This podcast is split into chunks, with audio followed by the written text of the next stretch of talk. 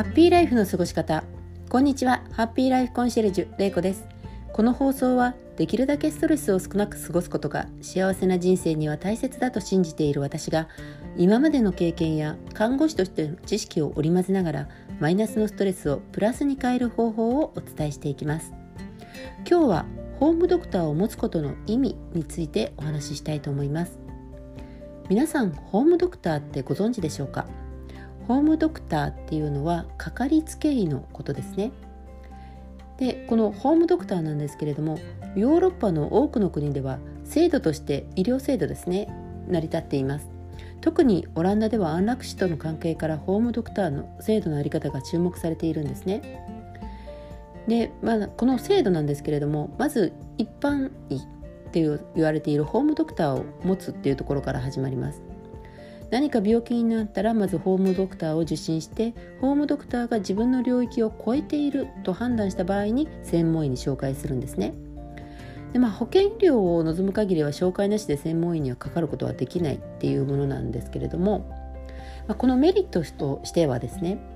患者さんとホームドクターの関係が長年にわたって継続されているので強い信頼関係を築くことができるっていうものですね。まあ、これがあるから、まあ、オランダの安楽死の要因にもつながっているとも言えます。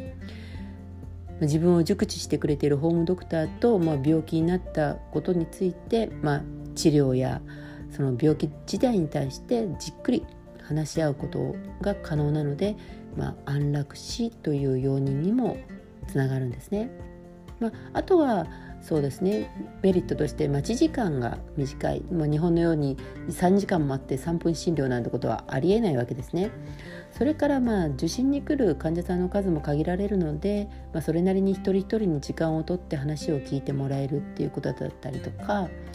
まあ、どの顔を受ければわからないような病気でも全くもってお門違いの病院をかかるっていうこともなくなりますよね。そして、まあ、あのこういうのが発達してるってことは予防医療にもあのとても好奇心というか興味というかそういうことも進んでいるので、まあ、薬に頼らなくなるっていうこともつながるかなと思います。であとデメリットですよね。このホームドクター制度のデメリットっていうところに関してはですねまあ、どんな病気であっても診察の入り口が一つホームドクターっていうことになってしまうのであらゆる病気の可能性を念頭に置きながら、まあ、検査をする必要があるんですけれども、まあ、全てを浅く学んだホームドクターには病名が見抜けずに、まあ、そのまま悪化してしまうっていう可能性もあるっていうことですね。まあ、そういう点においては、まあ、患者自身がまあ、疑いを持ったりとかした場合にはどんな病院でも受けられるっていう、まあ、専門医のですね診察を受けられるという、まあ、日本の方が効果的っていう面もあるのかなとも思います。ただしまあこれをやっていると必要以上にまあ医療費医療費というものがかさんでいくので、まあ、今日本で言われている、まあ、医療費が破綻するっていうんですか？そういうことにもつながっていくのかなって思います。でまあこういうホームドクター制度なんですけどもちろん日本には制度としてはありませんでも私としては、まあ、ホームドクターかかりつけ医っていうのはやはりお持ちになってた方がいいんじゃないかなって思いますでそのまあ根拠としてなんですけれどもやはり、まあ、ご自分であのお家で健康生活を維持するためにはまあいろんなことが取捨選択できた方がいいと思うんですね。なのでまあ最初のっていうかまああのお家で生活する上において全く医療機関とつながりがないっていうのもやはり心配ではありますのでその中でまあ医療機関とつながっておくっていうことを心で考えるといろいろな放送をあの方法ですね取捨選択できるっていう可能性を持つホームドクターは必要なんじゃないかなって思っています。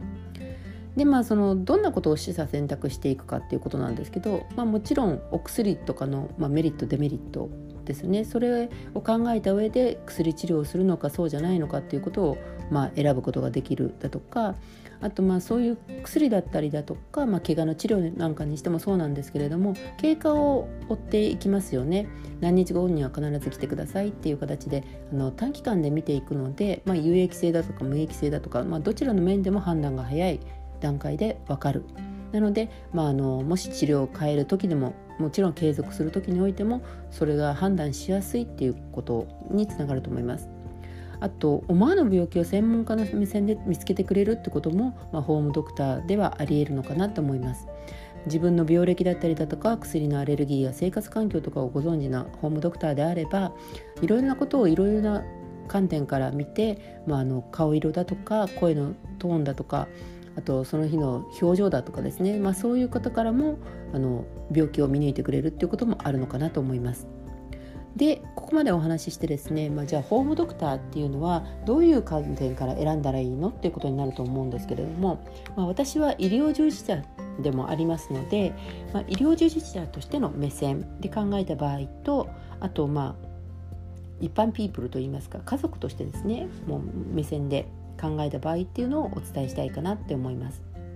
まず第一に医療従事者としての目線で考えた場合の、まあ、1つ目なんですけれども自分の考えやどういう診療を行っているか情報開示をしっかりと行っているということが大事だと思います。そして2つ目に検査結果をきちんと説明してくれる。受けっぱなしではなくてちゃんとその結果に基づいてどういう結果が私の体に起きているのかっていうことを、まあ、きちんと説明してくれるっていうことですよね。そして3つ目に親身になって相談に乗ってくれる。4つ目に患者さんのことを理解しようとしてくれている。5つ目に患者にとって何がベストであるかを考えてくれる。6つ目に薬はなるべく最小限に減らそうとしてくれる。7つ目にわからないものはわからないと正直に話してくれる。いうことですよね。まあ、このことに関してはですね、まあ、自分だけがわからないレベルのことなのか現在の医療ではわからないことなのか、まあ、わからないけれども様子を見ててもいいレベルなのかまたは専門医に相談すべきなのか、まあ、こういうこと全てにおいてですね隠すことなく正直に話してくれて相談に乗ってくれるっていうお医者さんが信頼できるんじゃないかなって思いますそして8つ目にまあ、これもつながるんですけど一緒に考えて一緒に判断してくれるっていうことですよね。ご自分でわからないことがあってもですねあの医者としてわからないことがあってもですねそれを、まあ、あの投げ出してしまうっていうことだったりだとかあとは自分で考えて決めるのはあなただからねっていうことで、まあ、放り出してしまうんではなくてそこからどうしたらいいかっていうことを一緒になって考えてそして医療従事者としての視線からもあの意見を述べて判断してくれるということが必要かなって思います。そして9つ目患者さん自身のバックグラウンドを分かってくれているっていうことですね。これは先ほども、まあ、ホームドクターのメリットとして挙げたあのまあ、病歴だとか薬のアレルギー生活環境家族歴あと子どもさんの場合には発育だったりとか発達状況とかを分かっているだけではなくて、まあ、家庭環境だとかまたお仕事のことですね。あとはさあの経済状態とかもまあいろいろ話したくない人話したい人いろいろいるとは思いますけどそれらをまあいろいろご自分まあ、お医者さん自身が自分で集めた情報の中で分かった上で診療に当たるっていうことを心がけてくれているっていうことも大事かなって思います。そして10番目。コスト意識があるっていうことですよね。まあ、これとても少ないかなっても思うんですけれども、まあ、あのお薬にしても最近ジェネリックとかが出てますしお薬飲むにおいても、まあ、正規のものとジェネリックではこのぐらい違うだとか、まあ、よくあるのが検査とかですよね。検査に関しても、まあ、あのこのぐらいのお金がかかるっていうことだったりとか、まあ、検査をした後にあの処置に入ってしまうことがありますよね。あの大腸検査だったりだとか胃の検査だったりだとかそういう時に、まあ、その後手術手術、まあ、処置にですねそういうものに入った場合には値段がこういうふうに変わるというそういうコスト的なことをちゃんとあの説明してくれるそして判断させてくれるっていうことも必要かなと思います。そして11番目に常に勉強を怠らずに新しい常識医療知識ですねそういうものを持てる持っているっていうことを心がけているっていうことが大事かなって思います。あのまあ、それは患者さんの立場からするとなかなか分かりにくいことかもしれないんですけれどもやはり診療を受けている上においてはいろいろなその先生の話す言葉だとか知識の出し方だとかそういうことでもなんかこう垣間見ることもあるんじゃないかなって思います。そしてえっと、今度は家族としての目線で考えた場合なんですけれども、まあ、家族として見た時、まあ、その先生にかかりながら介護や、あのかあの訪問診療だとか受けることもあると思いますので、まあ、専門性の高いお医者さんに紹介するだけではなくて地域の介護士さんや介護士さん、まあ、地域の居宅サービスみたいなものですねそういうこともあの視野に入れてあの連携できることができるっていうことはまあいいかなと思います。